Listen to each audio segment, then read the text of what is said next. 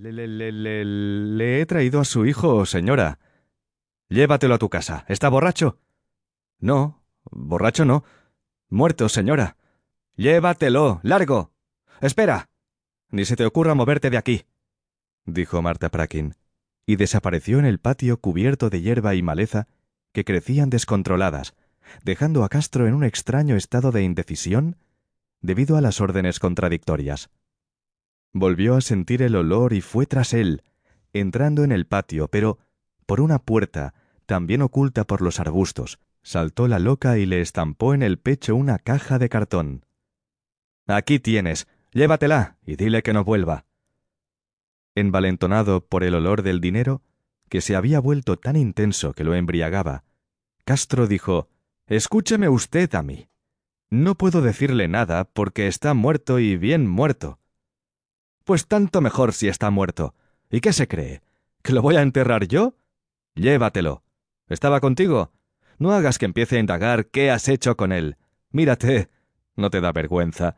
¿Cuántos años tienes? Vamos. Largo, fuera de aquí. gritaba la mujer enloquecida, y él retrocedió, dolorosamente consciente de que no había manera de sacar algún provecho a esa situación.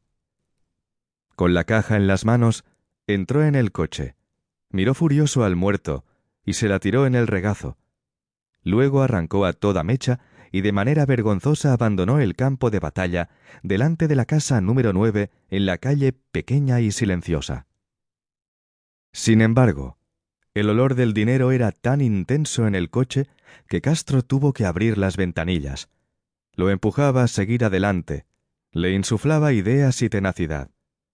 Tampoco lo desalentó que en el depósito de cadáveres del hospital lo rechazaran con rotundidad, ni que los policías se taparan los oídos, cuando les comunicó de quién era hijo el muerto que les llevaba, sino que se acordó de su antiguo amigo y padrino que trabajaba en el ayuntamiento.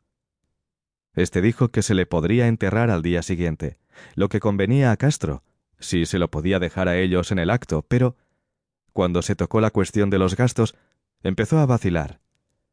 Él se atenía al principio de que sólo pagaba cuando le metían una pistola en la boca, y ese no era el caso ahora. Le dijo al padrino que volvería a contactar con él y se fue a ver a Bela K. Le expuso la situación y le rogó que viera si sus conocidas de los servicios sociales, que eran clientas habituales del salón de belleza Bella, podían hacer algo para que le devolvieran los gastos del entierro. No habían pasado ni cinco minutos y K había resuelto el problema. El dinero llegaría al cabo de quince días. Tranquilo y satisfecho, Castro regresó al ayuntamiento, pagó el entierro y dejó al muerto en el depósito de cadáveres. Luego volvió a casa y se sentó a la mesa de la terraza con la caja. La miraba como hechizado, dejando que el olor lo elevara a alturas inimaginables.